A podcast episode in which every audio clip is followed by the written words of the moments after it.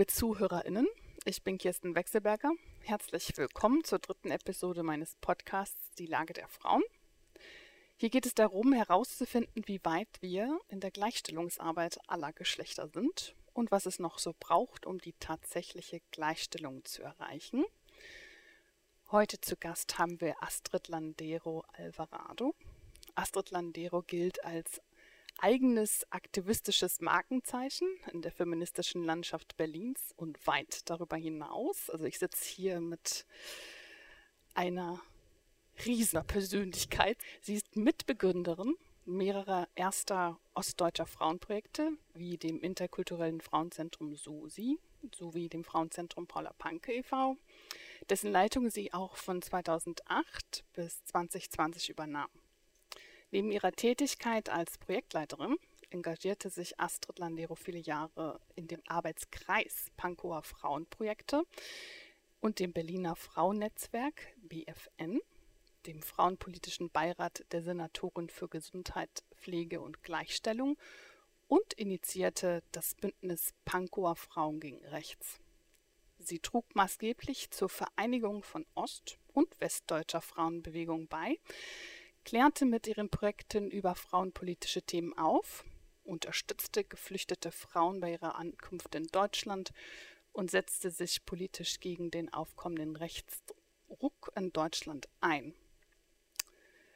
Auch als Rentnerin, liebe Astrid, ich komme zu jetzt, zu dem Jetzt, bist du in der frauenpolitischen und feministischen Szene Berlins sehr aktiv.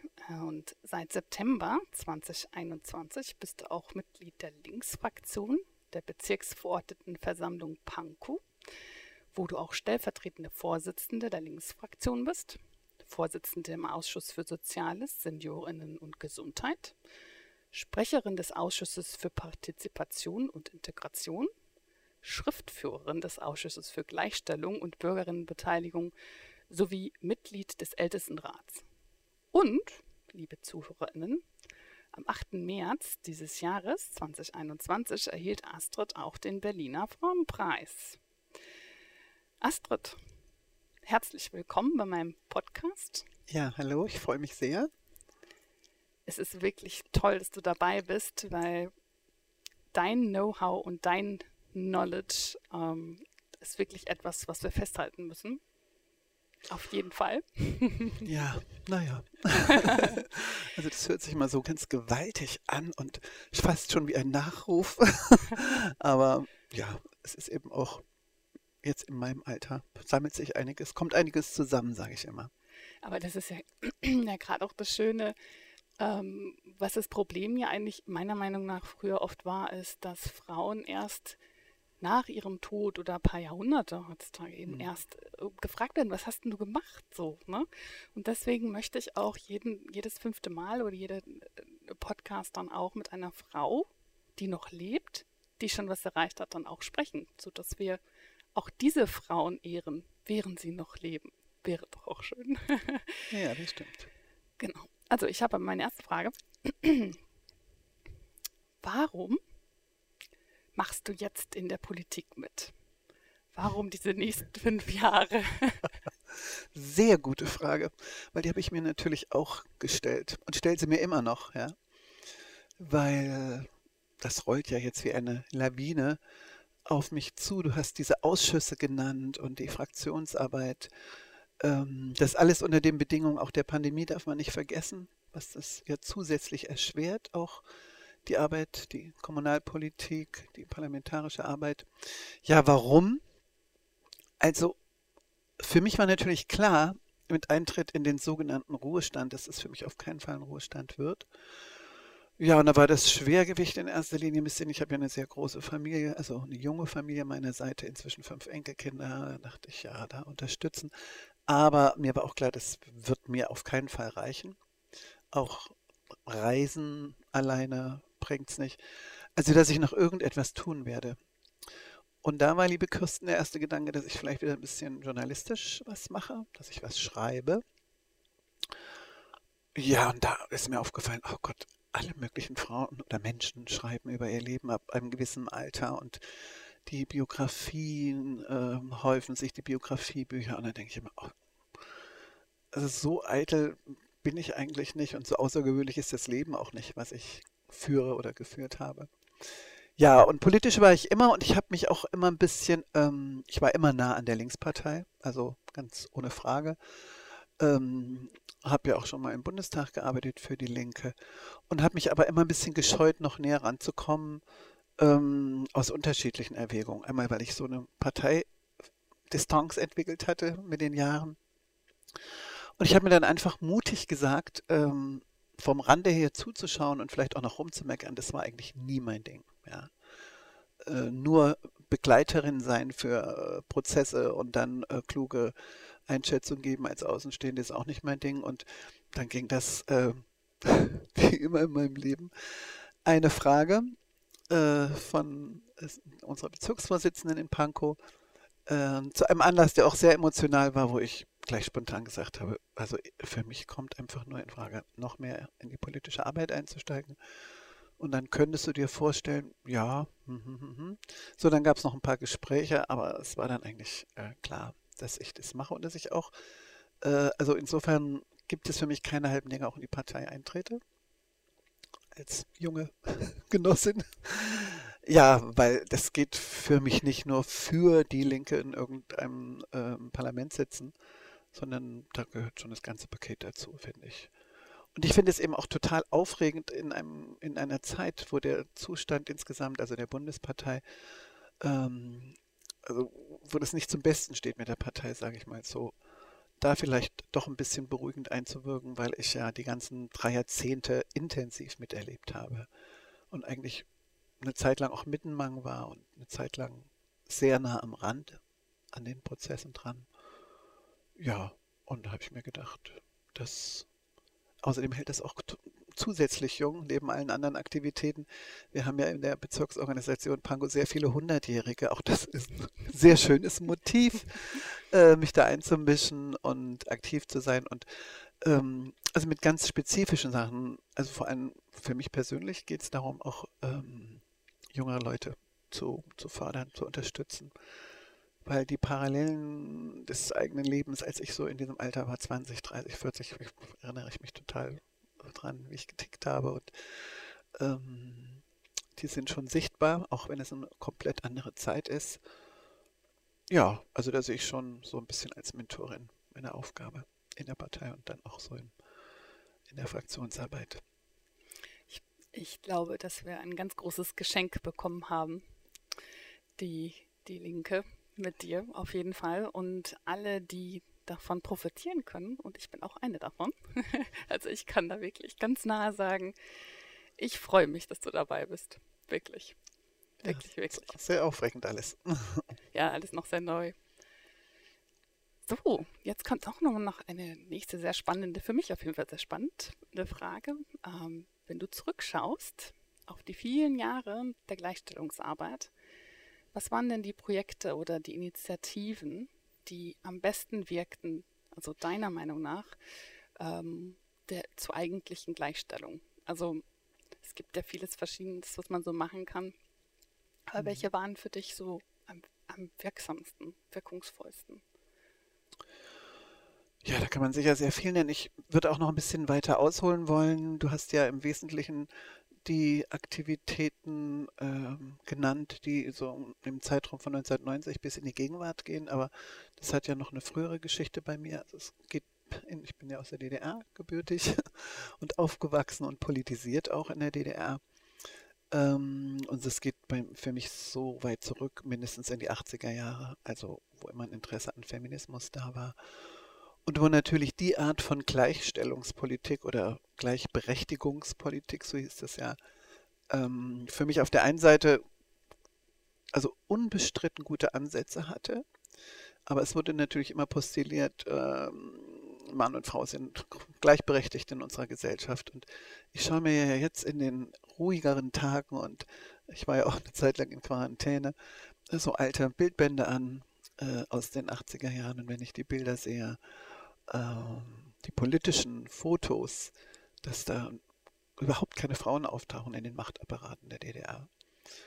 Ähm, das habe ich damals auch gemerkt. Es fällt mir jetzt nur noch mal ganz heftig auf, wenn ich sehe, was wir hier für einen Senat haben, was wir auch bei allen politischen Unzufriedenheiten, aber wo Frauen, auch junge Frauen jetzt einfach in Erscheinung treten, was wir an, an Frauen in der, in der Berliner Regierung jetzt haben, seit wenigen Tagen im Grunde genommen.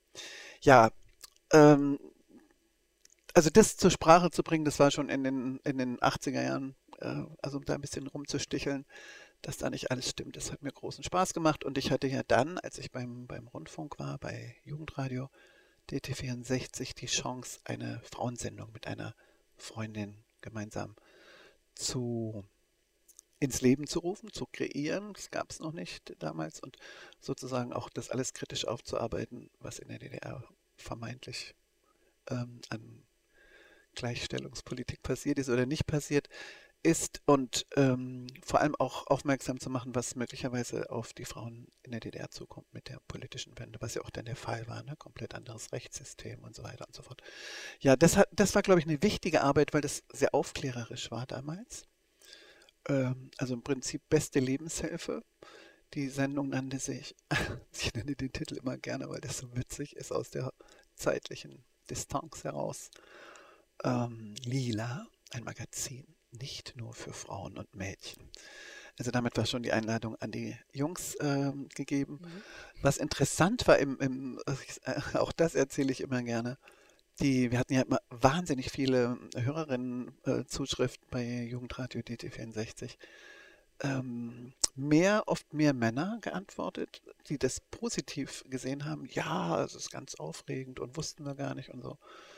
Ähm, und Frauen manchmal sehr, sehr kritisch, DDR-Frauen, die gesagt haben, so ein Scheiß, also so Feminismus und wir haben doch und so weiter und so fort. Ne? Also die habe ich immer sehr gerne gelesen, die Hörerin Post, weil das natürlich, ähm, ja, schon, das waren ja, auch, für die haben wir das ja gemacht, ja, da musste, muss man ja auch anknüpfen.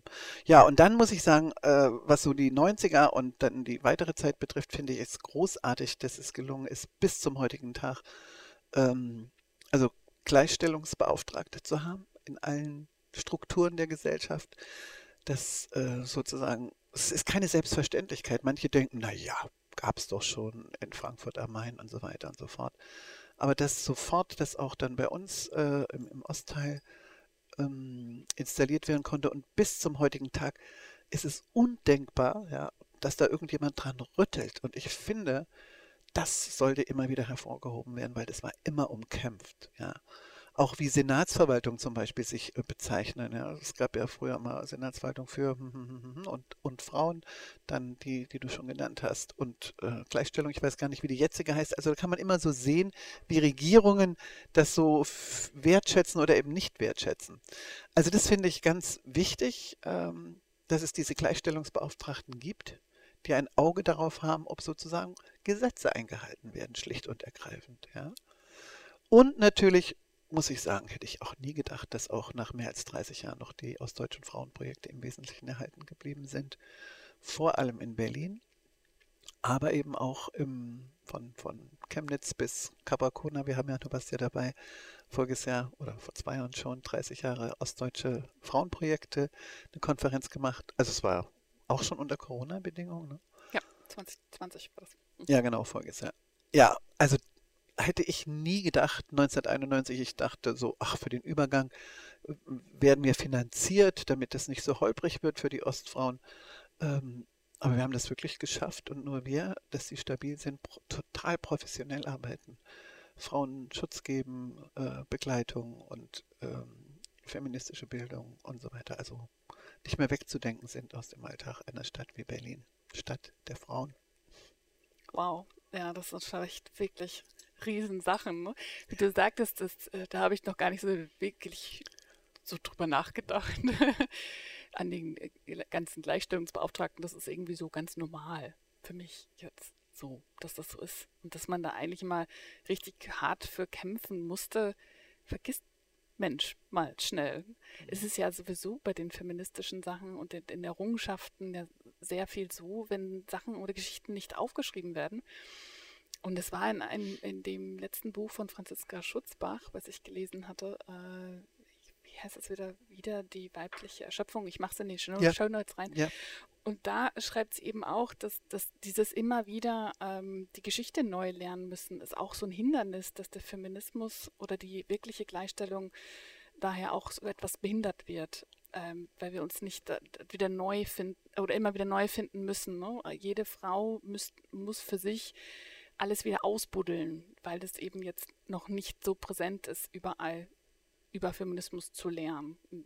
Und das finde ich natürlich was anderes, wenn man das schon gleich in der Schule so gleich mitlernt.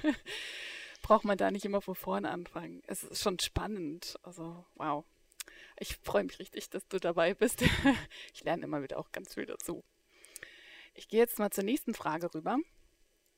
Und zwar letzten September, also diesen, der jetzt gerade war, also 2021, hattest du die Moderation für die Lesung von Frenzi Kühne für das Frauenzentrum Paula Panke gemacht. Und es ging um ihr Buch, Was Männer nie gefragt werden.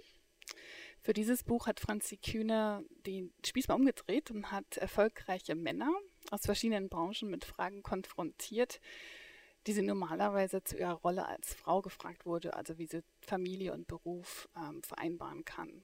Ähm, und ich hatte den Abend den Sound gemacht, also konnte ich da keine Frage stellen. Und seit, seitdem wollte ich dich eigentlich mal fragen, wie war das denn bei dir in deinem Berufsleben? Warst du auch mal in so einer Situation oder hast du zum Beispiel auch Beispiele von anderen Frauen, ich muss jetzt keinen Namen nen- nennen, ähm, wie, wo sowas mal passiert ist?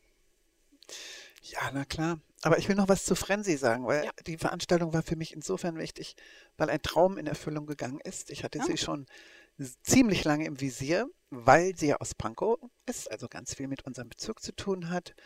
Und weil sie so eine Frauengeneration ist mit Ostwurzeln, wo ich sage, wow, ja.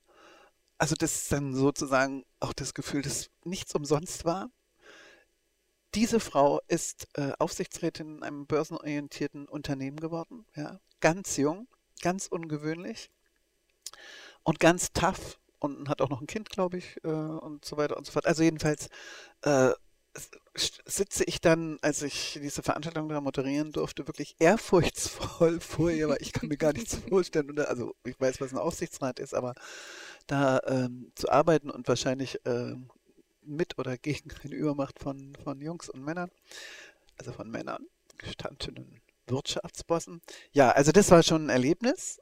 Ähm, und dass sie das mal aufgeschrieben hat, auch das ist ja immer, was Frauen nicht so gerne erzählen eigentlich. Fast schämen sie sich dafür, wenn sie solchen Personalgesprächen und so ausgesetzt sind, ja, oder Mhm. kriegen es manchmal auch gar nicht mit, was da abläuft, dass sie das öffentlich gemacht hat, äh, mit ziemlich bekannten Leuten diese Interviews geführt, ne, von Gregor Gysi bis äh, allen möglichen Wirtschaftsleuten. Ja, natürlich, ich kenne das. Ich kenne es, muss ich allerdings sagen, auch, ähm, weil die Jobs, die ich nach der politischen Wende hatte, das waren meistens Jobs, wo ähm, ähm, meine Bewerbungsgespräche nur mit Frauen geführt, also nur Frauen mir gegenüber saßen. Da lief es ein bisschen anders. Aber in DDR-Zeiten, also hallo, da war es noch ein bisschen schärfer. Ich hatte ja kein Kind äh, bis zum 37. Lebensjahr und war auch nicht verheiratet. Äh, eigentlich, ja, nur eine kurze Zeit. Und das war zum Beispiel immer Thema, so in das Persönliche reinzugehen. Warum hast du eigentlich ein Kind, kein Kind? Möchtest du ein Kind? Wann Oh. möchtest du ein Kind? Warum bist du nicht verheiratet? Ja. Ähm, kann es sein, dass du vielleicht äh, sogar lesbisch, also das wurde gar nicht gesagt, sondern äh, machst du dir vielleicht nichts aus Männern bis dorthin, ja? Oh, weia. Und äh, also ich bin sozusagen erstarrt, habe auch teilweise Paroli, also ich habe das auf jeden Fall gemerkt, was läuft denn hier ab? Ja, das würden Mhm. sie sich nie meinem Mann trauen, der vielleicht äh, auch äh, nicht verehelicht und kinderlos ist. Also das war mir schon völlig klar, dass äh, geschlechterpolitisch vieles schief läuft. Äh, dann in der späteren Zeit, ähm, ja, ich muss sagen, ich hatte ja immer Frauen dann auch als Chef, Chefin im Bundestag und äh, ähm, also da sind wir eigentlich mal gleich zur Sache gekommen, weil da waren die Bewerbungsgespräche oder auch die Personalgespräche halt immer wahnsinnig sachorientiert. Es ging kaum um die Person, außer eine Weiterbildung und irgendeinen Kurs, den ich da noch so aufgedrückt bekommen habe, aber kann ich mich so nicht erinnern. Ich weiß es aber natürlich, ja, ähm, von jüngeren Frauen auch von Frauen, mein, von Frauen meines Alters, die in anderen Strukturen tätig sind, äh, wie sie auch nach Äußerlichkeiten fixiert werden, wie sie äh, von, von natürlich von Männern äh, nach, nach Kleidung, allen möglichen, auch nach Alter gefragt werden. Trauen Sie sich denn das noch zu in Ihrem Alter? So nach dem Motto mit 55, ja. Solche Fragen gibt es. Also es ist halt einfach ähm, die einzige Möglichkeit, es öffentlich zu machen, weil das Bewusstsein, dass es sich um eine Diskriminierung handelt und dass hier auch im Grunde genommen Menschenrechte verletzt werden, das ist überhaupt noch nicht ausgeprägt, glaube ich. Ne? Wobei es gibt natürlich in modernen Unternehmen gibt es da auch äh, alle möglichen unter ähm, ähm, also es gibt Schulungen, es gibt, ähm, die werden auch gecoacht und so weiter und so fort. Aber die nächste Frage ist ja für mich immer, wie ehrlich ist das, wenn die jetzt ihren Text da abspulen beim Bewerbungsgespräch oder Personalgespräch, der sozusagen äh, gender- und gleichstellungspolitisch okay ist, äh, hat das aber nichts zu sagen, wie dann im Alltag mit Frauen in Unternehmen umgegangen wird. Ja.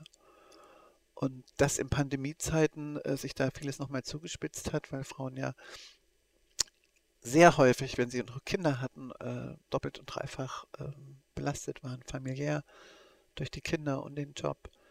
Also, aber im Grunde genommen sage ich, das ist ein wahnsinniger Schritt, das Buch von Frenzy, ja, das öffentlich zu machen mit diesen Leuten, mit diesen Männern. Ja. Gregor Gysi hat übrigens auch mal eine schöne Geschichte erzählt aus DDR-Zeiten. Der war ja eine Zeit lang alleinerziehender Vater und hat gesagt, dass er im Haus immer gefragt worden ist von so älteren Damen, Herr Dr. Gysi, wenn Sie Hilfe brauchen, wir könnten die Kleinen mal übernehmen oder wir könnten auch mal einkaufen für Sie. Aber es gab fast genauso viele alleinerziehende Frauen im Haus, die wurden in der Regel gar nicht gefragt, weil alleinerziehende Frauen, äh, alleinerziehende Mütter in Ostberlin, das war die Normalität. Also ich kann mich erinnern, meine Freundinnen waren alle alleinerziehend, ja. Also wirklich war aus, oder getrennt lebend oder so. Aber sie waren mit den Kindern, ähm, hatten die einige Verantwortung so im Alltag die wurden nicht gefragt, weil das ist natürlich normal, dass sie das schaffen, aber er wurde mhm. gefragt. Das hat er immer gerne erwähnt. Er ist auch spannend, weil in der Hinsicht dann auch vielleicht den Männern abgesprochen, dass so weggenommen wird, dass sie es auch können. Ja. In der Hinsicht, also ist da so eine äh, Reverse-Diskrimination äh, irgendwie ja. auch vielleicht damit bei. Entspricht ja, so, nicht den tradierten Männerrollen. genau. Ja. so, deswegen wird wahrscheinlich den Frauen, nicht nur weil es äh, so oft gesehen wird, aber auch weil wahrscheinlich viele Leute denken, dass Frauen automatisch immer wissen, was zu tun ist, wenn sie ein Kind haben oder so. Und das ist ja eigentlich nicht unbedingt so. Also ja. es ist auch was Erlerntes, so ich, soweit ich genau. das jetzt so verstanden habe. Es kommt nicht alles einfach nur so und dann weiß man, wie ja. das Leben dann hin, also wie man vorwärts und rückwärts kommt. Meinst du, das hat sich dann jetzt auch mit der Zeit geändert mit den Gesetzen? Also, dass das schon sich ein bisschen verbessert hat, dass vielleicht Frauen jetzt auch weniger solche Fragen gestellt werden? Denke ich schon. Würde ich, schon, würde ne? ich annehmen, ja, ja. Und wie gesagt, also bei modernen Unternehmen, das ist ja auch ein Markenzeichen, äh, ähm, wie Unternehmen mit ihrem Personal umgehen und vor allem, wie sie auch mit Frauen umgehen. Ähm, das können sich viele nicht leisten und natürlich auch eine hellhörige Öffentlichkeit existiert, ja. Die müssen immer damit rechnen, dass irgendjemand das in, in die Zeitung oder in irgendeinen Social Media Kommentar loslässt. Und das ist ja ganz gut. Diese Angst vor der Öffentlichkeit, ähm, die diszipliniert, glaube ich, auch, äh, was Gleichstellungspolitik betrifft. Ist dann vielleicht nicht immer so ehrlich, aber zumindest tut man so, als ob man da up to date ist. Mhm. Ja, ich denke immer, ähm, wenn man irgendwo hingeht, also wenn, wenn ich zum Beispiel jetzt sag, zum Steuerberater oder zu irgendeiner anderen professionellen Person gehe, denke ich immer, dass die dann auch all die Gesetze und Regeln kennen, äh, so dass sie mir am besten helfen können. Und ich denke, das sollte so bei diesen Personalen, Personaler oder wie man die auch nennt, eigentlich auch so sein. Also die sollten eigentlich all die Regeln und Gesetze am besten kennen und äh, anstelle gegen die zu verstoßen. Ja, ich will vielleicht noch eine Sache, die mir wirklich auch persönlich vor kurzem passiert ist, äh, bei der Sparkasse, ja. Ich brauchte eine Beratung ähm, und mir sitzt so ein 30-jähriger junger äh, Finanzspezialist gegenüber und der mich natürlich gleich so abgecheckt hat, also erstmal Frau, klar, nicht mehr ganz jung und ich habe dann einfach reden lassen und ich dachte, ey, sag mal, geht's noch? Die blanke Verarschung, was du mir anbietest an Finanzprodukten, ähm, ist für, ist gar nicht geeignet für mich, ist gar nicht auf meine Person, ja. Noch dazu, die Art und Weise, es zu präsentieren, ist von solcher Arroganz, äh, dass ich dann irgendwann abgeschaltet habe und gesagt, also hier überhaupt nichts. Und dann stellt er zwischendurch die Frage, äh, verstehen Sie, wovon ich rede? Äh, haben Sie einen Hochschulabschluss, äh, Frau Landero, oder äh, kommen Sie hier nicht mehr mit? Ja. Also habe ich gesagt, wissen Sie was? Äh, ich habe sogar äh, politische Ökonomie studiert. Ähm, ich weiß schon, was Sie hier anbieten. Und ich weiß auch, dass Sie mich hier eigentlich betrügen wollen mit Produkten, ähm, die überhaupt nicht, Sie kennen ja mein Geburtsdatum, äh, adäquat sind. So, das passiert mir, die noch so einigermaßen mitreden kann, aber dann frage ich mich natürlich, was älteren Frauen so im Alltag passiert, wenn sie so eine Beratung brauchen, wenn sie vielleicht ein neues Handy brauchen und so weiter und so fort, ja. Also Deswegen freue ich mich auch die Arbeit im Ausschuss, äh, was es da an Diskriminierung gibt. Äh, Frau und dann äh, nicht mehr 40 und nicht mehr 50, sondern vielleicht schon 70 oder 80. Also ich glaube, da ist vieles im Argen, wo äh, manche können sich nicht reinversetzen in, in äh, ältere Menschen und manche versuchen da einfach ähm, ihr Spiel zu treiben. Ja, wahrscheinlich so viel Geld wie möglich anzuhäufen. Genau so. Ja, das ist schon echt krass. Ich, ja, sowas macht mich immer so etwas traurig, wenn ich, wenn ich das höre. Dass, ja, aber so funktioniert das System. Noch immer, immer wieder so passiert. Ne? So funktioniert das ganze System halt. Hm, schade. Was würdest du denn Frauen raten, wenn ihnen sowas passiert? Also wenn sie in, in so einem Gespräch gefragt werden, sind sie schwanger, wollen sie schwanger werden, wie ist das mit der Familie? Was würdest du, was, was würdest du denen raten? Weil oft wird ja,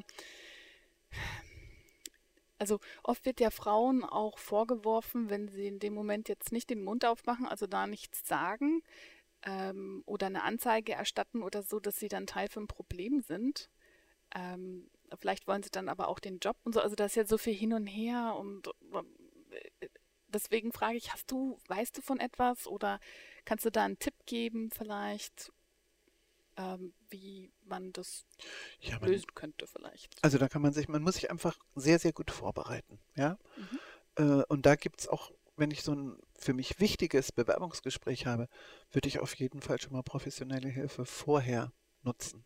Also mhm. dass man nicht in die Fallen reintappt. Ähm, egal, äh, ob die jetzt ähm, so geschlechterpolitisch passieren, es kann, gibt ja auch noch andere Fallen bei Bewerbungsgesprächen.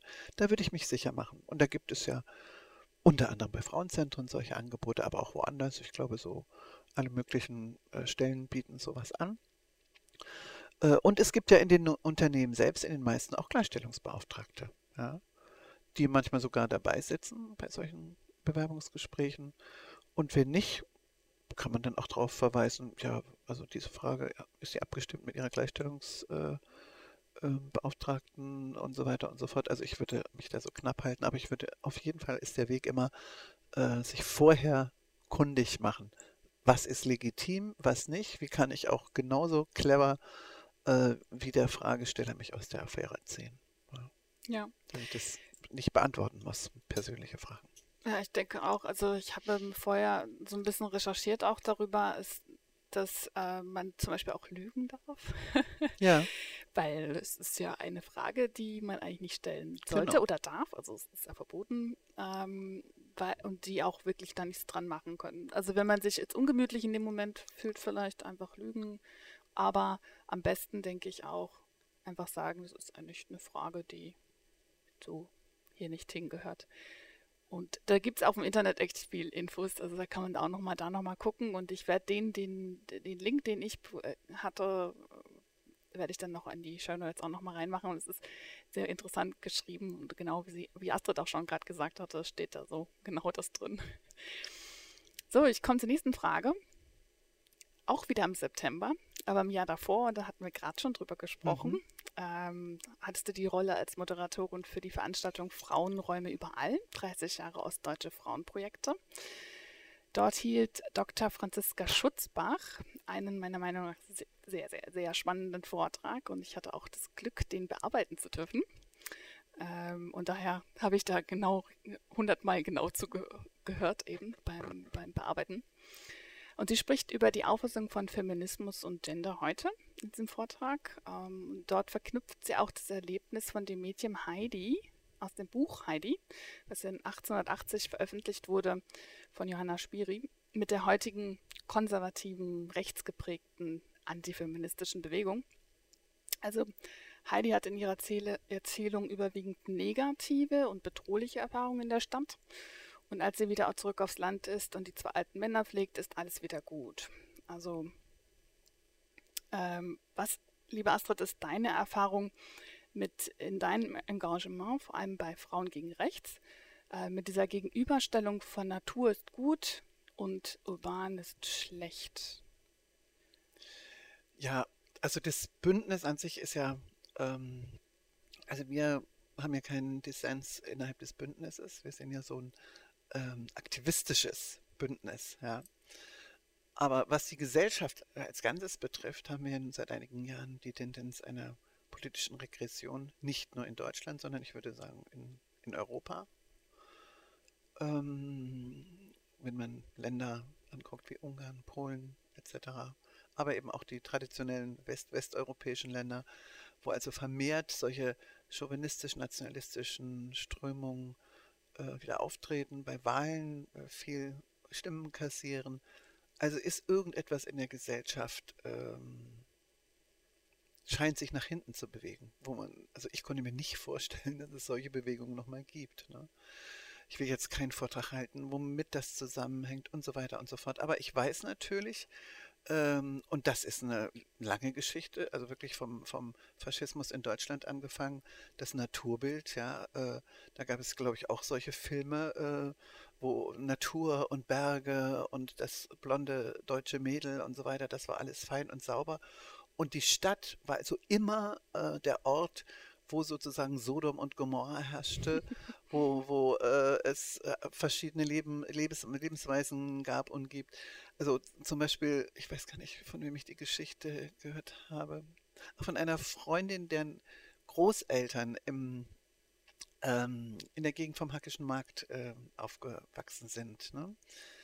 Ähm, also in der Spandauer Vorstadt. Ja die ja noch gut erhalten ist. Und das war sozusagen in Berlin für die Nazis in den 30er Jahren der Horrorort, weil dort vermischte sich sehr solidarisch äh, Prostitution mit Kleinkriminalität, ähm, die ostjüdischen Einwandererinnen, ähm, Roma-Gruppen und so weiter und so fort, die wirklich eine große Familie quasi darstellten und sozusagen als das richtig gefährlich wurde äh, mit äh, oder lebensbedrohlich mit der Entwicklung in Deutschland sehr, sehr viel sich an Unterstützung gegeben haben. Und die hatten richtig Schiss vor diesem Stadtgebiet, weil sich da sozusagen das manifestierte, was, was, was eine, jede Großstadt hat, solche Szenen. Ne? Und die auch dann vertraut miteinander umgehen, sich unterstützen. So, ganz abgesehen von den, äh, also in Berlin ist das ja immer so, dass jedes Stadtgebiet so eine eigene äh, Szene hat bis zum heutigen Tag. Ähm, das Berlin der 20er Jahre, das war natürlich äh, den Nazis auch ein Dorn im Auge, so wie kulturell die Freizügigkeit, sexuell, was gelaufen ist. Es gab ja Frauentanzlokale im Friedrichshain, das kann man sich gar nicht mehr vorstellen. Ja? Hm. Ich empfehle immer das Museum in Kreuzberg dazu, die haben das alles dokumentiert, was es da alles gab. Gibt es alles heute gar nicht mehr gut, heute gibt es Clubs und so weiter, aber das war wirklich also kulturell avantgardistisch, was hier passiert ist. So, also das ist sozusagen Faschismus von, von, von, von Beginn an, die Verteuflung der Stadt, also die Verteuflung der Moderne im Prinzip. Und die Glorifizierung von Landleben. Ja? Wobei wir alle wissen, auf dem Land, wie es da abgeht. Also ich habe jetzt, ich muss mal mir die Quarantäne äh, erwähnen, ich habe Friedrich Engels mal wieder gelesen. Das ist ein Buch, was ich mir vor 30 oder 40 Jahren gekauft habe. Auf Reisen heißt das. Und ich, Friedrich Engels habe ich immer gemocht, nicht nur als Theoretiker, im, äh, marxistischen Theoretiker, sondern er hat sehr amüsant geschrieben und schreibt da, ähm, also schon 1861 bei seinen Reisen, vom französischen Bauern bis zum elsässischen ein reaktionäres, stumpfsinniges Pack, also sozusagen. Also das, das, das Landleben an sich, ist humorvoll natürlich gemeint, natürlich reaktionäre äh, Züge trägt. Ja? Mhm. Äh, einfach diese Landgeschichte und so weiter und so fort.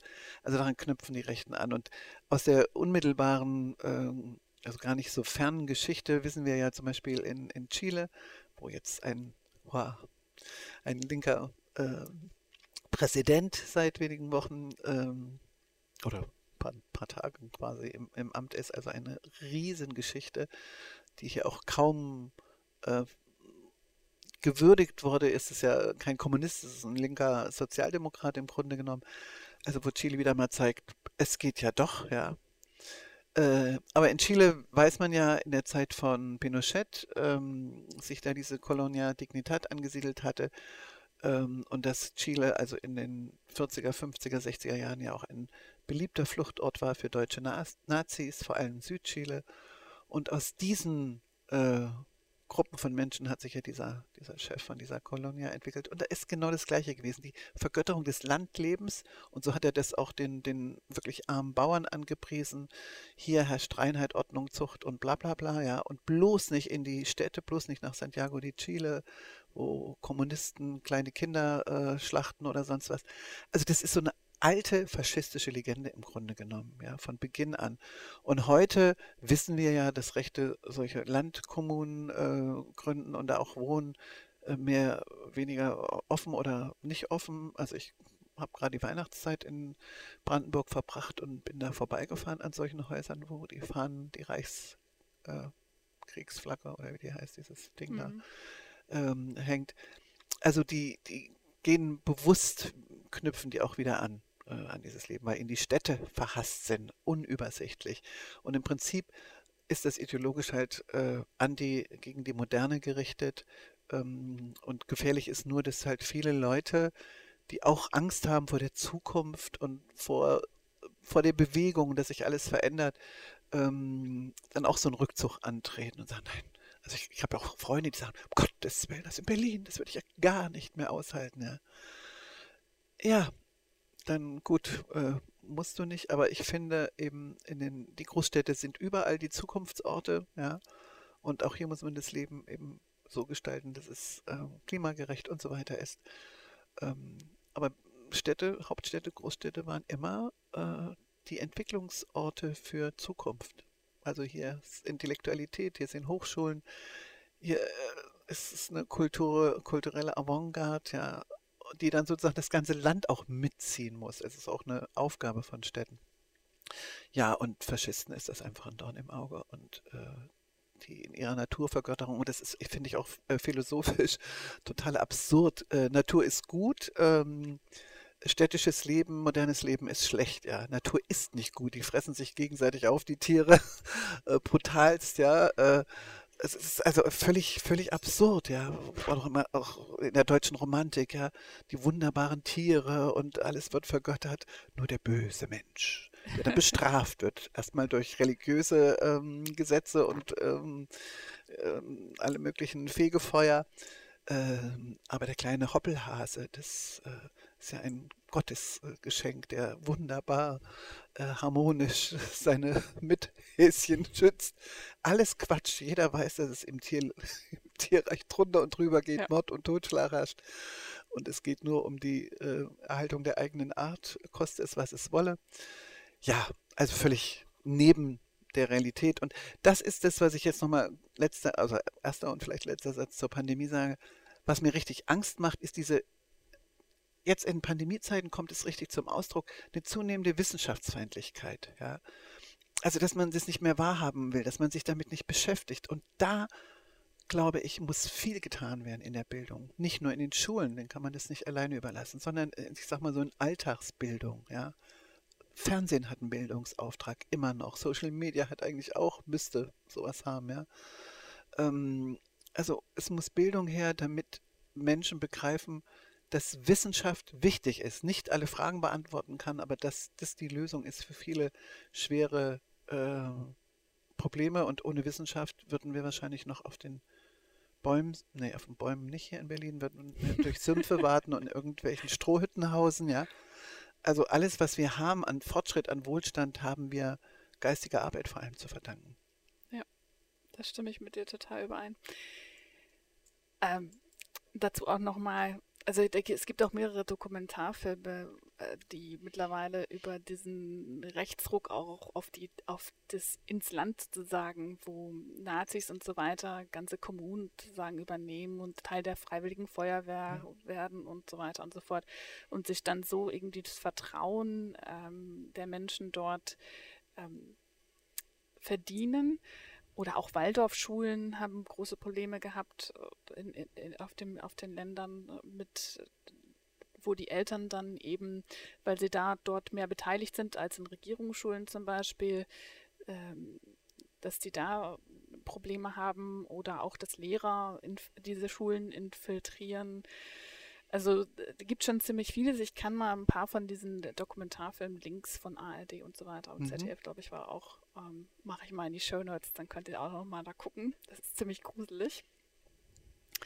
Und ich würde das, das Buch Heidi dann wahrscheinlich nicht für, für die kleinen Mädchen, wie sagt man, empfehlen. Vor allem den Film auch. genau, den Film auch nicht. Ich muss sagen, ich habe es gesehen. Ich glaube, das war auch so eine Serie oder sowas. War das nicht auch mal eine Serie? Ja, das oder? läuft permanent bei ja? diesem Kinderkanal, ja? der auch sehr fragwürdige Filme teilweise zeigt. Ja. Also es ist ganz, ganz scheußlich teilweise. Müsste man alles nochmal durchschauen und ich, ändern, glaube ich. Ich habe immer zur Auswahl bei meinen Enkelkindern ähm, nicht, weil ich unbedingt Putin-Fan bin, so russische Kinderserien. So Nupagadi, das ist sozusagen äh, im Vergleich zu Heidi und diesem ganzen Zeug und was da so im Kinderkanal läuft, das ist ähm, grausam. Muss man Alternativen entwickeln. Ja, das glaube ich auch. Vielleicht muss ich mir das mal auf den Zettel schreiben. ich komme wieder zurück zu dem Vortrag von Dr. Schutzbach. Ja. Ähm, die beschreibt auch, äh, dass mehrere Antifeministinnen heute der Meinung sind, dass die Gleichstellung von Frauen und Männern schon erreicht ist und dass der Meinung dieser Interfeministin nach das eigentliche Problem die Gender-Ideologie oder der Genderismus ist. Wir beide wissen, dass das nicht stimmt. Aber was passiert da? Was, was ist denn überhaupt Gender-Ideologie oder wie würdest du das beschreiben? Ja, also es fängt schon mit den Begrifflichkeiten an. Da hat ja jeder erstmal so seinen eigenen Feminismus sowieso, ja ich habe mal gesagt, Feminismus ist für mich einfach, ähm, es geht um Macht, ja, dass, dass die Machtfrage gestellt wird und nicht nur geschlechterpolitisch. Ne? Das ist einfach ein Instrument, Gesellschaft zu verändern, nach vorne. Und jetzt kommt dieser alte Satz, der in der DDR schon immer fiel. Aber bitte nicht gegen die Männer. und ich habe auch ich bin wirklich in der privilegierten Lage, dass ich viele äh, feministische Männer an meiner Seite habe, ja, die, also vor allem der jüngeren Generation, in meiner Generation leider gar nicht. Also da ist ja wirklich, das ist unfassbar. Da bin ich aber auch nicht überrascht, weil ich kenne die ja auch als junge Männer, also die haben sich sozusagen nicht weiterentwickelt, die haben nur mehr Ängste entwickelt. Und das sind genau die, die mich dann beschimpfen. Die haben in der Schule, äh, in der 11. Klasse schon zu mir gesagt, du bist ja schlimmer als Alice Schwarzer. Die kannte ich gar nicht damals. Ich weiß auch gar nicht, was ich getan habe, dass ich sozusagen ähm, mit ihr verglichen wurde damals. Und jetzt bin ich eben die böse Feministin und Genderistin oder sonst was. Dabei geht es für mich immer einfach nur um Durchsetzung ganz fundamentaler Menschenrechte. Ja? Männer und Frauen, alle Menschen haben in dieser Gesellschaft, es steht im Grundgesetz, die gleichen Rechte und auch die gleichen Pflichten. Da es aber so ist, dass dieser Zustand nicht erreicht ist, dass Frauen strukturell diskriminiert sind, in der Lohnungerechtigkeit, bei, der, äh, bei vielen anderen Dingen, in, in verteilungspolitisch, bei, bei äh, Vergabe von, von ähm, Funktionen und so weiter und so fort, ähm, ist hier einiges zu tun.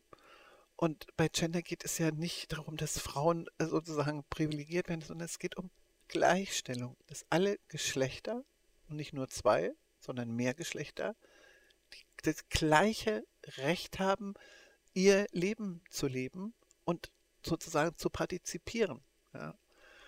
Ähm, also alles andere ist einfach wirklich äh, Verleugnung und, und, ähm, und schlimmste äh, Propaganda. Leider ist es so, dass eben da auch viele, wenn du sagst hier Antifeministin, das ist einfach auch durch viel Unwissen und durch Medienkampagnen ähm, so diffamiert worden ist, diese Begriffe, dass viele, die eigentlich uns nahestehen, dann auch zögerlich werden und also mit dieser Gendersprache, also kannst du mich jagen, was soll ich wissen, das für ein Deutsch und so.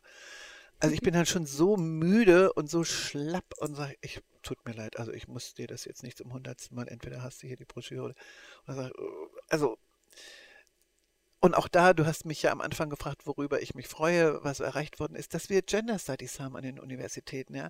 Warum hat denn dieser Orban in Ungarn zuerst diese Gender Studies in, in Ungarn äh, eingestellt?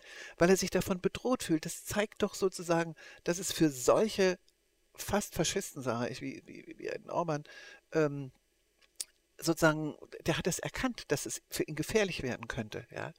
Also ist es ein unglaubliches, äh, äh, eine Struktur, ein, ein, ein, eine, eine Wissensstruktur,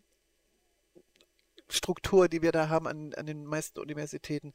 Auch die sollten wir pflegen und hüten. Und da passiert mir nur zu wenig. Ähm, das wird was in Deutschland immer das Problem gewesen, dass es sehr universitäre ähm, Diskussionen gibt und manchmal wenig nach außen geht, wo ich mal sage, es ist nicht so schlimm, wie ihr denkt. Wir wollen was ganz Normales. Es ist alles akademisch erklärt, aber es ist eben so, dass viele auch auf Grundlage von totalen Unwissen, Falschwissen, oder sich auch verweigern. Es gibt ja auch Leute, die sich verweigern. Also das sehen wir ja hier, die, die da immer jetzt spazieren gehen, ja. Die einfach dicht machen, wo ich sage, wie bockige Kinder. Also manchmal ist mir das schon richtig, äh, da werden vierjährige Mädchen äh, ähm, vorgeschoben bei diesen Demos. Also das ist einfach, wo sich Erwachsene schlimmer als äh, äh schlimmer wie Kinder benehmen, ja. Und so ist es eben auch, äh, wenn es um Genderpolitik geht, ja. Ähm, wobei ich schon glaube, ähm, ich habe ja von meiner Generation gesprochen, dass natürlich ein großer Teil von Männern, vor allem im Alter, also ich möchte jetzt auch nicht diskriminiert werden, aber so in der Altersgruppe 60 plus, sieht, dass die Fälle langsam davonschwemmen, ja. Und ich würde schon sagen, das war ja schon mein Thema in der DDR. Ich habe gesagt, es gibt eine wirklich akute Krise von Männlichkeit. Ähm, und es gibt jetzt auch zunehmend ja Forschung darüber, äh, wie eine neue Männlichkeit, moderne Männlichkeit aussehen könnte. Und Männer sind äh, sozusagen, ja, also die merken, irgendwas stimmt nicht. Wir sind äh, nicht mehr, wir können nicht mehr so agieren wie vor 20, 30 Jahren, ja, reagieren total hilflos, idiotisch, peinlich. Wo ich sage, ey, Patriarchat, wenn das abgeschafft ist, Jungs, dann habt ihr auch was davon, dann geht es euch auch besser, dann müsst ihr nicht mehr Alleinerzieher sein. Versteht ihr? Dann könnt ihr genauso äh, Mütter- und Erziehungsurlaub nehmen und seid und so. Also es hat viele, viele Vorteile. Es ist doch furchtbar, Patriarch sein zu müssen ja, in der Gesellschaft. Aber da sind wir noch weit entfernt, dass das äh, alle begreifen. Und bei den älteren Männern bin ich da einfach ein bisschen, also hoffnungslos, was ich äh, selten genug bin da sind fest, Ost wie West übrigens, ja. Also äh, von wegen die Ostmänner, das ist ja die Generation, die den Kinderwagen geschoben hat in der DDR. Das haben sie zwar getan, ja, aber da hat sich im Kopf sehr wenig bewegt. Das merke ich jetzt in den Angriffen auch so, auch so gegen mich als ihre Altersgefährdin, ja. Mhm. Ähm, ja, aber bei den jungen Männern bin ich eben total optimistisch, wenn ich die sehe und wie die sich auch besch äh, beschäftigen äh, mit Genderpolitik und äh, mein eigener Sohn, der sich ja auch eigentlich so als Feminist bezeichnet. Ja. Ich glaube auch, dass es sich auf jeden Fall immer, also immer mehr verbessern wird. Ähm, ist eigentlich witzig, wenn ein Satz, den äh, Dr. Susanne Brecklein mit, also es war nicht auf dem Podcast, es war zum anderen Mal, wenn wir uns unterhalten hätten, sagte sie auch, dass einer, ob das jetzt ein Rechtsanwalt oder das war mit dem Knabenchorfall hing es zusammen, da hatte jemanden sie mal gefragt, das war ein Mann, äh, wie weit willst du das denn noch mit der Gleichstellung? Und dann hat sie gesagt, das liegt in dem letzten Wort. Also ja, in genau so. die Gleich solange ja. es noch nicht ja. gibt, mache ich weiter. Ja. Weil das ist ja auch dieses, ich glaube, viele sehen gar nicht, wo überall diese Ungerechtigkeiten sind. Und das ist, glaube ich, wie du, wie du dann sagtest, mit Bildung, Bildung, Bildung, Bildung, Bildung, Bildung, Bildung, Bildung dass alle einfach mal verstehen, ah, da ist es und da ist es und hier ist es mit diesen ganzen strukturellen Sachen und so. Es ist für viele gar nicht so sichtbar, bis man es dann einfach einmal wirklich erklärt oder gezeigt hat und dann auf einmal, oh, ach ja.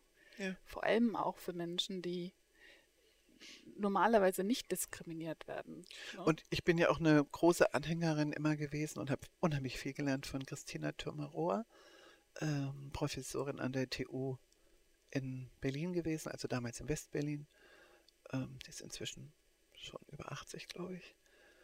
Also ich glaube, äh, ich habe als Rundfunkjournalistin mit ihr Interviews gemacht und sehr, sehr lange Gespräche geführt. Ähm, sie hat ja die These, die damals schon in den 80er Jahren für Aufsehen gesorgt hat in der feministischen Bewegung, entwickelt von der Mittäterschaft der Frauen am Patriarchat.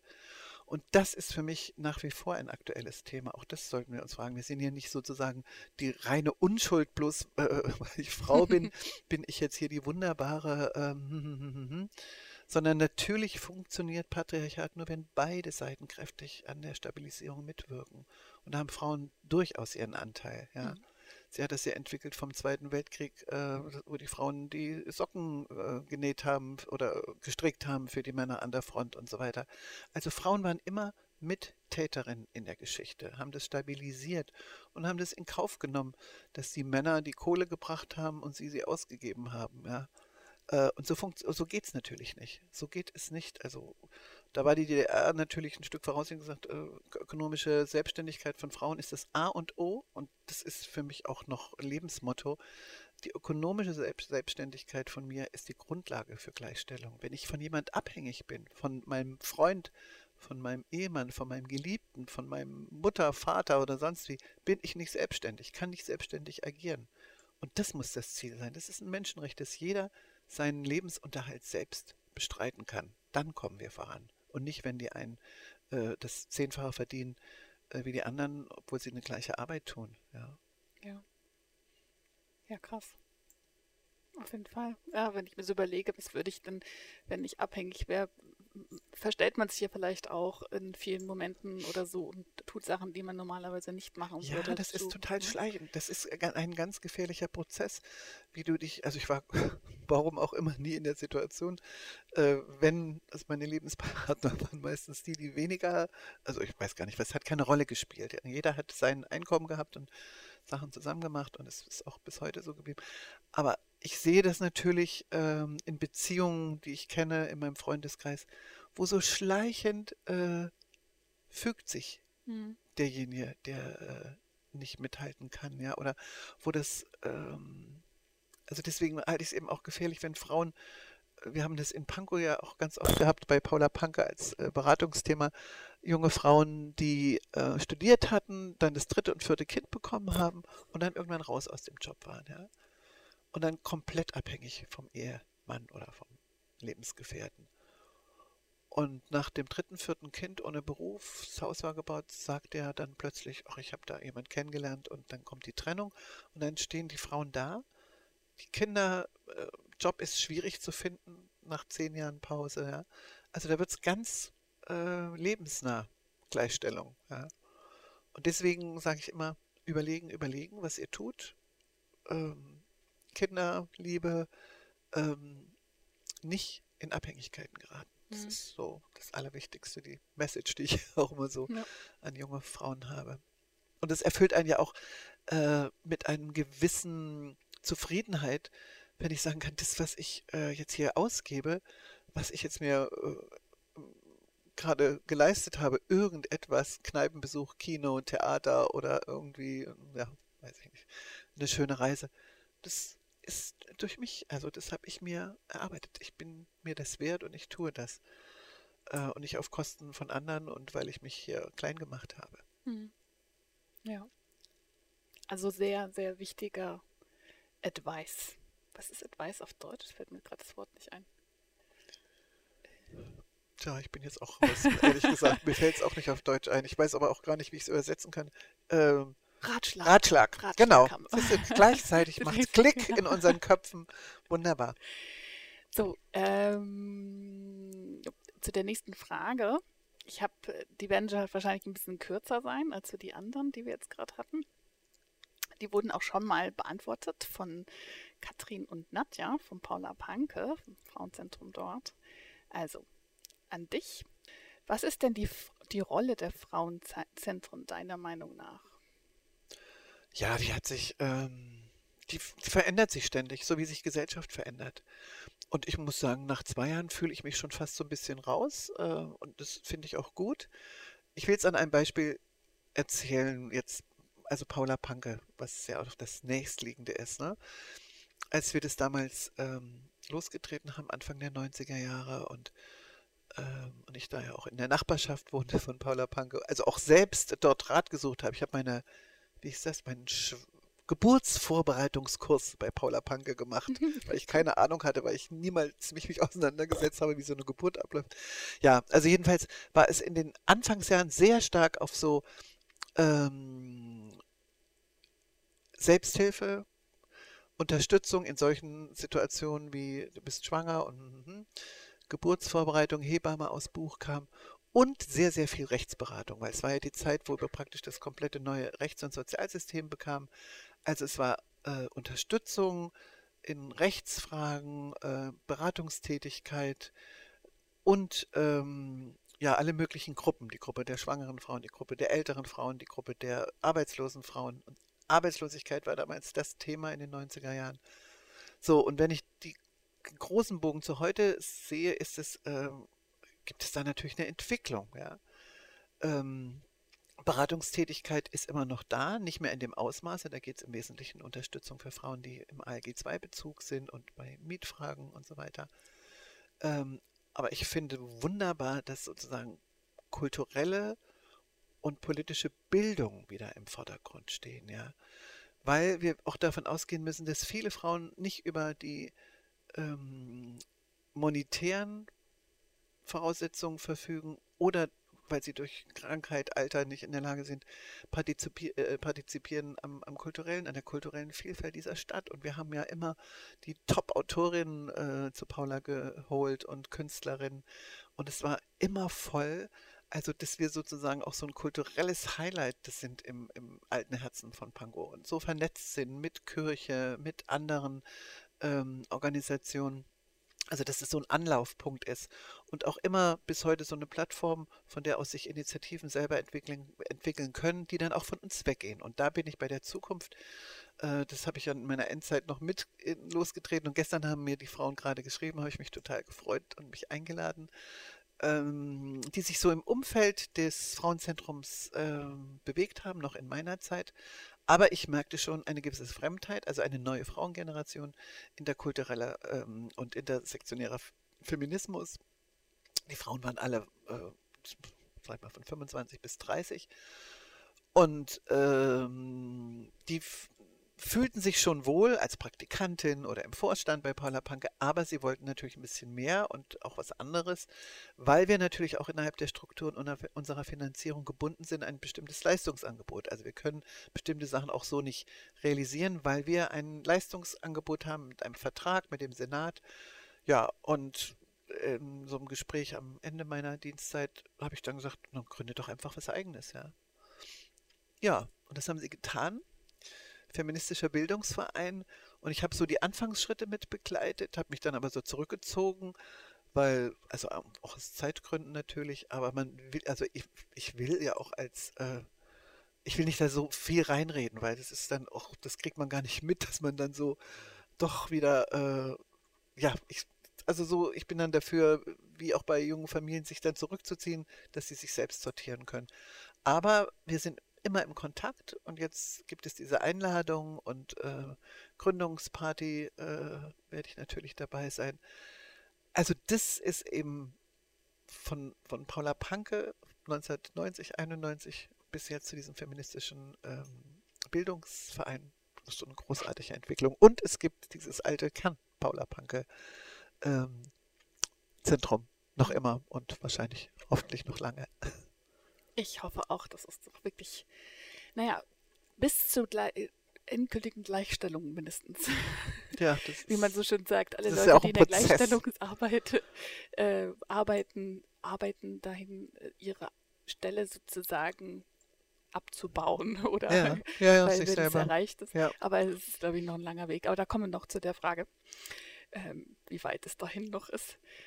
Nochmal ganz kurz zu den Frauenprojekten und der Finanzierung. Wir hatten uns schon mal ähm, darüber unterhalten. Daher kam ich auch die Frage, das erste Mal an Paula Panke auch zu stellen, also an Katrin und Nadja dort.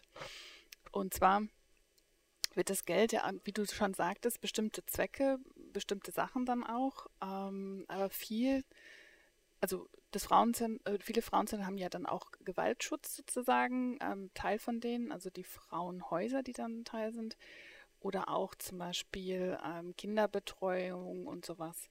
Und das sind dann äh, meist der Gelder, die aus dem Gleichstellungsbereich kommen, um das, um das dann zu finanzieren. Und ähm, deine Meinung war zu der Zeit, dass es doch eigentlich woanders herkommen sollte, also für die zwei Zwecke. Und willst du da noch ein bisschen was dazu ja. sagen? Fand ich gut. Also verändert habe ich damit nichts, das ist bloß meine Meinung und ich erzähle sie halt überall, wo ich immer denke, dann irgendwann, vielleicht tut sich mal was. Also ich finde die Meinung gut. Also äh, wir haben ja einen Frauenhaushalt hier in Berlin. Mhm. Ne? Aus dem Frauenhaushalt wird sehr viel äh, finanziert. Der Frauenhaushalt ist unheimlich klein. Ich sage, der wird sich wahrscheinlich auch nicht verändern. So, ich glaube immer so um 0,8 Prozent äh, mhm. Anteil im Gesamthaushalt. Äh, und selbst das ist immer umkämpft und es sind im Wesentlichen Personalmittel für die, ähm, für die ähm, Mitarbeiterinnen der Frauenzentren. So, und dazu gehört eben ähm, die Finanzierung der ähm, Frauenzentren, so wie Paula Panke, die so Gleichstellungsarbeit, politische, kulturelle Aufklärungsarbeit machen, Beratungsarbeit machen, kulturelle Angebote schaffen etc. Und äh, es äh, ist praktisch ein extra Bereich, der Bereich ähm, Gewalt gegen Frauen und Kinder äh, und Angebote für die Frauen, die betroffen sind von, von struktureller Gewalt in der Gesellschaft. Und dazu zählen also sozusagen unsere Zufluchtswohnungen, die manchmal beim Frauenzentrum anhängig sind, nicht bei allen. Paula ist wirklich auch eine Ausnahme. Die Zufluchtswohnungen und die Frauenhäuser. Aber es ist aber doch eine ziemlich eigene Struktur, die ähm, einen großen Anteil innerhalb des Frauenhaushalts auch schon stellen, weil, wissen wir alle, ähm, die, die Zahlen ja nicht zurückgehen der Gewalt gegen Frauen, mhm. sondern im Gegenteil. Ja und noch dazu Dunkelziffer und so weiter und so fort. Also das ist eben auch immerhin noch, noch eigentlich unterfinanziert, dieser Bereich. So, und dann, Paula hat sich ja davon getrennt, äh, geht es auch immer um Kinderbetreuung während Veranstaltungen oder wir hatten ja ein großes Projekt der flexiblen Kinderbetreuung, die darauf gerichtet war, Frauen die Chance zu geben, berufstätig zu sein in außergewöhnlichen Zeiten haben wir es immer genannt. Also die Straßenbahnfahrerin, das war das berühmteste Beispiel immer, die äh, früh um vier schon ähm, zur Arbeit gehen muss und dann um fünf ihren Dienst antritt. Ähm, und die Kitas wissen wir ja und Schulen, erst später beginnen. Gott sei Dank noch viel zu früh, finde ich. Aber so, und in diesen Zeiten haben also Frauen, die wir angestellt hatten, über verschiedene Arbeitsförderungsinstrumente ähm, sind dann in die Haushalte und haben die Kinder betreut, haben sie dann fertig gemacht für die Schule, für den Kindergarten. Das war sehr wichtig, aber ich habe dann irgendwann, als es nicht mehr finanziert wurde, auch gesagt, ist das die Aufgabe eines Frauenzentrums, sozusagen das, was äh, Staat nicht schafft oder was die öffentliche Hand nicht schafft, eine Kinderbetreuung zu organisieren, die auch sehr, sehr abenteuerlich war. Also wenn da irgendetwas passiert wäre, äh, rein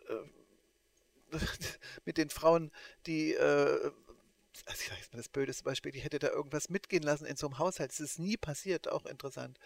Äh, was hätten wir, also es ist die Konsequenz gewesen. Oder ein Kind wird krank. Das waren ja auch Frauen, die waren mal Verkäuferin gewesen, die waren Kranfahrerin in der DDR und haben dann als 60-Jährige dann so kleine Kinder betreut. Also es war auch mit einem Risiko verknüpft. Es ist bei uns alles gut gegangen, aber ich habe gesagt, es ist nicht unsere zentrale Aufgabe. Ja. So, und da kommen wir jetzt zum Geld. Also das müsste anders finanziert werden, wenn es, ähm, ähm, also brauchen, brauchen wir Lösungen, ges gesellschaftliche Lösungen dafür und Finanzierung. Und am eklatantesten ist es im Bereich äh, Gewalt gegen Frauen, wo wir im Grunde genommen, das ist der Kern, aus dem Frauenhaushalt die ähm, Folgen von männlicher Gewalt bezahlen. Ja? Also das wäre genauso, ähm, wenn im, im im Kulturbereich irgendein Brandstifter ähm, einen Club anzündet oder ein Theater anzündet und es muss dann äh, der Kultursenator dafür bezahlen, ja. Also äh, es ist überhaupt nicht logisch, ja. Und da geht es richtig um, um, also es muss eigentlich aus dem Bereich Inneren was kommen. Das ist ein Opferschutz im Grunde genommen, ja. Äh, und ich sehe den Frauenhaushalt so, dass er etwas aufbauen muss, dass er stützen muss, dass er nach vorn gerichtete äh, Powerprojekte äh, unterstützt und Selbststärkungsaktivitäten von Frauen unterstützt. Aber äh, männliche Gewalt gehört, also die Folgen männlicher Gewalt, und es ist meistens äh, so 97 Prozent männliche Gewalt, also mit der wir zu tun haben, ähm, die muss woanders, von woanders müssen da für die finanziellen Mittel kommen. Weil, wie gesagt, der Haushalt ist wahnsinnig gering. Und Genau. dann äh, bezahlen wir noch davon die Folgen von, von solchen Gewaltgeschichten. Es geht nicht. Mhm. Und es ist unlogisch. Also ich sage mal, es hat jetzt gar nichts damit zu tun mit Feminismus. Es ist einfach, einfach keine Logik, ja.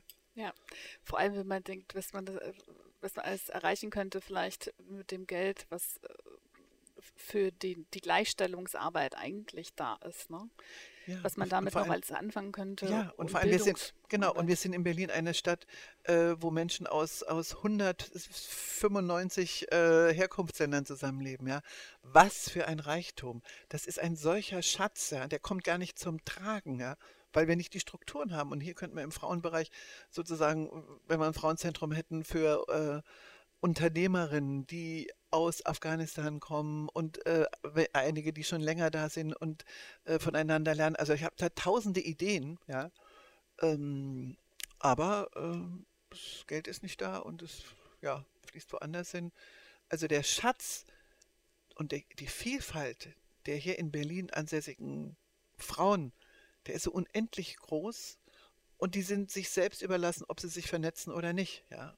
Aber eigentlich, es wäre auch nicht jetzt so teuer, da eine Struktur zu schaffen, wo so eine Vernetzungsmöglichkeit äh, wirklich wichtig ist. Also mir tut es auch leid, wir haben ja bei Paula Panker auch viel erreicht und tolle Erfahrungen gemacht in der Arbeit mit den geflüchteten Frauen und ihren Töchtern, ja.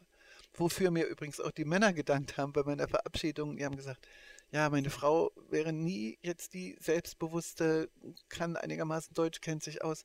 Wir hatten in der Familie dadurch andere Startbedingungen, weil die Frauen hier an einem sicheren Ort waren und die Töchter mit. So, und ich habe im Sommer zwei afghanische Mädchen haben auf der Straße gerufen, Astrid. Die waren also gleich 2014, 15 oft bei Paula, da waren sie noch Kinder. Die haben mir mitgesagt, zwei, äh, mitgeteilt, zwei Schwestern, die haben gerade Abitur gemacht, ja Cool. und sind totale so Urberlinerinnen jetzt schon, wollen studieren und alles.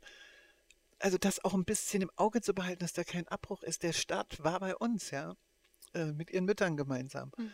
Und es tut mir auch so leid, wir sehen die gar nicht mehr jetzt auch durch die Pandemie. Aber das muss auch weitergehen. Ich glaube, bei den äh, in der Arbeit äh, mit und für Geflüchtete gab es dann auch so einen Cut. Ja, jetzt sind sie da, fünf Jahre, viele haben eine Wohnung und werden sie jetzt alleine zurechtfinden. Nee, das ist, wissen wir, ein total langer Prozess. Ja. Und ähm, also es gibt auf jeden Fall viele, viele Möglichkeiten, äh, die Berlin gut zu Gesichte stünden, äh, das Geld äh, sinnvoll anzuwenden zum, zum Wohle aller des Aller, Zusammenlebens ja. in dieser Stadt. Ja. Und Ja. da bin ich ja nicht ganz ähm, pessimistisch, wenn ich mir den neuen Senat angucke. Und mein Sohn ist im Hauptausschuss, den werde ich auch ein bisschen Feuer machen. Oh ja, das ist schon mal gut zu hören. Ich komme jetzt zu den letzten zwei Fragen. Die erste, wie weit sind wir deiner Meinung nach in der Gleichstellung aller Geschlechter heute? Und die zweite ist, was sollte noch geschehen, um die tatsächliche Gleichstellung zu erreichen? Dann noch ein Anhängsel zu dem, welches Gesetz, also bitte nur eins, musst dir leider eins von sehr vielen wahrscheinlich aussuchen, die dann in deinem Kopf gleich rumschwirren werden. Würdest du aussuchen, was gerade die Gleichstellung behindert, um es abzuschaffen oder zu verändern? Ja, damit kann ich, äh, fange ich zuerst an, sonst Okay. vergesse ich, äh, vergesse ich die letzte Frage wieder. Das ist auf jeden Fall ähm, das Gesetz, also das ist der Paragraph 218. Auf jeden Fall, ich meine, unglaublich, ja. Das Recht auf einen ärztlichen Schwangerschaftsabbruch muss jede Frau haben. In der DDR gab es den. Und vielleicht kann man sich da mal orientieren an der Gesetzgebung von damals. So, das wäre das eine. Ich muss leider noch was nachlegen. Äh, für mich ist auch das Ehegattensplitting ein Relikt aus, äh, also aus der Zeit, da wurde ich geboren, ja, äh, aus den 50er Jahren der Bundesrepublik. Fassungslos bin ich da, dass das immer noch gültig ist, äh, ungerecht und völlig unzeitgemäß. Also diese beiden Sachen, 218 und Ehegattensplitting, gehören ganz schnell abgeschafft. Das können wir natürlich nicht in Pankow und in Berlin lösen, sondern das gehört in den Bundestag. Aber vielleicht ruckelt sich da was bei Herrn Scholz und bei den entsprechenden Ministern. Mal sehen, mal schauen. Aber man muss es immer wieder, steht da also die Erfahrung, äh, die politische Erfahrung besteht darin, man muss es immer wieder öffentlich machen, weil das wird auch vergessen, auch von diesen äh, Menschen, die da in der Politik tätig sind, ja. Plötzlich, ach ja, stimmt, ja, hm, hm, hm, ja. Deswegen, das ist unsere Aufgabe, immer wieder zu sagen, guck mal, den gibt es immer noch. Und schaut mal, Ehegattensplitting, es, es hat sich nichts geändert, ja. Also das sind Verteilungsprobleme beim Ehegattensplitting. Da geht es um Gerechtigkeit, Steuergerechtigkeit. Also immer wieder diese, diese zentralen Fragen stellen äh, und aufmerksam machen. So, das wird, gehört abgeschafft. Dann hast du gefragt, Gleichstellung, wo stehen wir, äh, wann ist äh, vollendet? Keine Ahnung. Ich finde ja als alte Dialektikerin, dass das alles Prozesscharakter hat. Wenn wir dann irgendwann mal an einem Punkt ankommen und sagen, ach ja, wird es wieder neue Herausforderungen geben, ja. Ähm, also an, wir haben uns doch, also ich habe mir doch nicht träumen lassen, ähm, vor, als ich so angefangen habe, feministisch zu denken, wusste ich gar nicht, dass es feministisch ist. Also eigentlich ging es um Gerechtigkeit. Männer und Frauen haben gleiche, müssen gleiche Rechte haben, ja. Aber da hätte ich mir nicht träumen lassen, dass es mehr Geschlechter gibt als Mann und Frau, sage ich mal. Die gab es damals nämlich auch schon garantiert, aber es war gar kein Thema. Und so reden wir heute von etwas, wo wir gar nicht wissen, was in 50er Jahren auf dem Gebiet auf uns zukommt, ja, geschlechterpolitisch und gerechtigkeitspolitisch. Ja, ich finde, wir stehen nicht so schlecht da. Äh, ich finde es traurig, dass die, ähm, ich sage ja nicht Vereinigung, ich sage so, die, die Angliederung der DDR an das äh, Gebiet der Bundesrepublik, äh, auch juristisch und so weiter, nicht genutzt worden ist, frauenpolitisch, geschle geschlechterpolitisch, auch hier einen Schritt vorwärts zu gehen. Da hätte man wirklich was übernehmen und lernen können. Das ist überhaupt nicht genutzt worden. Ähm, also sprich äh, 218 und auch ähm, auch in vielen anderen Fragen, ja. Ähm, aber trotzdem muss ich sagen, dass im Vergleich, also es ist immer so ein bisschen, man kann nicht sagen, da ist es schlimmer oder so. Ich finde, da ist, da ist viel passiert. Und es ist nicht passiert äh, durch oben, es ist passiert durch unten durch äh, wirklich wahnsinnig mutige Frauen, durch die Gleichstellungsbeauftragten in der ganzen Bundesrepublik, die immer wieder beharrlich auf die Fragen hingewiesen haben, durch viele mutige Politikerinnen, die nicht locker gelassen haben, da könnte ich endlos viele Namen nennen. Ähm, und jeder Generation. Ich habe ja auch ganz viel von, von älteren SPD-Politikerinnen gelernt, äh, die ich, also die mich total so erinnert haben an, an äh, auch die, die äh, gleichstellungspolitische Geschichte der deutschen Sozialdemokratie, äh, ja, auch im Familienbereich, meine Mutter und so weiter und so fort. Also ähm, wir stehen nicht schlechter, wir können trotzdem immer noch, das ist ja auch so eine Krankheit, finde ich, was heißt Krankheit? Ich finde so eine eigentümliche Eigenschaft, nur immer diese deutschen Verhältnisse zu betrachten und den Blick mal ein bisschen in die Welt heben. Äh, was in Lateinamerika los ist. Äh, es gibt jetzt Ehe für alle in Chile. Halleluja, ja. Äh, hätte ich auch nie davon geträumt. Und was die chilenischen Frauen an radikalen Protest geleistet haben innerhalb der Schüler und Schülerinnen und Student Studentinnenbewegung der letzten fünf Jahre. Unglaublich, da sind wir, da sage ich mal, oh Gott, bei uns ist das ja alles so lahmarschig und so. Ho, ho, ho, radikal, radikal. Nur dadurch haben sie jetzt so einen Präsidenten, ja. So, also man müsste viel mehr auch nach außen gucken, da kann man viel lernen von den Frauen in Spanien, in Frankreich und auch viel mehr vernetzen. Das ist, was ich mir wünsche. Wir brodeln alle hier in einer Suppe in Zeiten, die so nach, nach, nach äh, gemeinsamem Herangehen äh, schreien, ja. Also wenn es diese Nazis äh, tun, ja, äh, von, von Schweden bis Österreich sich vernetzen und so weiter, dann müssen wir hier ganz, äh, also müssen wir richtig aufholen ähm, und voneinander lernen. Äh, Gesetze, die woanders schon viel weiter sind, ja, auch Skandinavien ist ja auch sozusagen für mich, was, weil du sagst, wo stehen wir und äh, wann ist da was erreicht? Äh, Finnland, ja, eine komplett weibliche Regierung, kann man da sagen, ist alles erreicht? Natürlich auch nicht, ja. Unter anderem hat in, gibt es in Finnland auch eine starke Rechtsbewegung äh, unter dem Deckel der. Na. Also, äh, das, was sind die Kriterien dafür? Wann ist die totale äh, Gleichstellung der Geschlechter? Das kann man, glaube ich, das wird es so nicht geben. Es ist ja, wie gesagt, Gesellschaft, Entwicklung ist kein statischer Zustand. Es wird sich vieles entwickeln, von dem wir noch äh, uns jetzt gar keine Vorstellung machen können. Und ich bin da einfach total neugierig und gespannt, aber ich bin trotz alledem guter Dinge. Gut. Danke, Astrid. Sehr gerne. Dass du dabei warst in dem Podcast. Und äh, ich denke, wahrscheinlich machen wir es nochmal irgendwann. Ja. In zwei oder drei Jahren. Dann hören wir uns an, wie Genau. weit du bist. Das wäre dann schön. Und da würde ich auch gerne vielleicht nochmal über deine Geschichte noch ein bisschen weiter einsteigen, weil heute habe ich irgendwie ein bisschen mehr über die Zukunft gefragt und ich Ja. würde gerne auch ein bisschen was von äh, deiner Geschichte hören. Wunderbar. An all die ZuhörerInnen, die Links und so weiter und so fort, von dem, wovon wir gesprochen haben, mache ich dann später einen Podcast. Könnt ihr da nochmal gucken. Und dann bis bald. Tschüss, bis bald. Danke, Kirsten.